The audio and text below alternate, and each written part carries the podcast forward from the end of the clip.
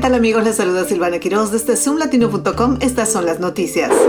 Un choque de tres vehículos en el condado de Stafford, Virginia, dejó dos personas muertas y una persona herida el miércoles por la mañana. El accidente involucró un camión tractor, un SUV y un sedán y ocurrió cerca de Centerport Parkway en la Interestatal 95. Los carriles norte de la autopista tuvieron que ser cerrados durante varias horas mientras la policía investigaba el incidente. Aunque los carriles fueron reabiertos más tarde, se reportaron retrasos en el área. La policía no reveló la identidad de las personas fallecidas ni proporcionó detalles sobre la causa del accidente que está bajo investigación.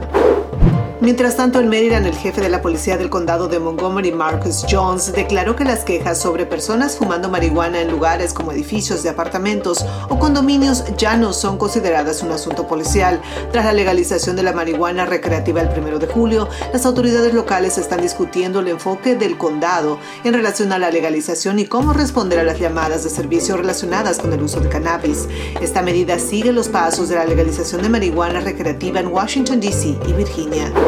Continuamos en Maryland, donde la Junta de Obras Públicas aprobó el miércoles un acuerdo de más de 13 millones de dólares para resolver reclamos de salarios impagos debido a cambios en las tarjetas de registro de tiempo en el Departamento Correccional del Estado, después de una investigación del Departamento de Trabajo de Estados Unidos. El acuerdo aprobado por la Junta de Obras Públicas se produce después de que el Consejo 3 de Maryland de la Federación Estadounidense de Empleados Estatales del Condado y Municipales, el sindicato que representa a los trabajadores, presenta múltiples quejas alegando que el Estado estaba cambiando ilegalmente los registros de tiempo de los empleados sin su consentimiento o permiso.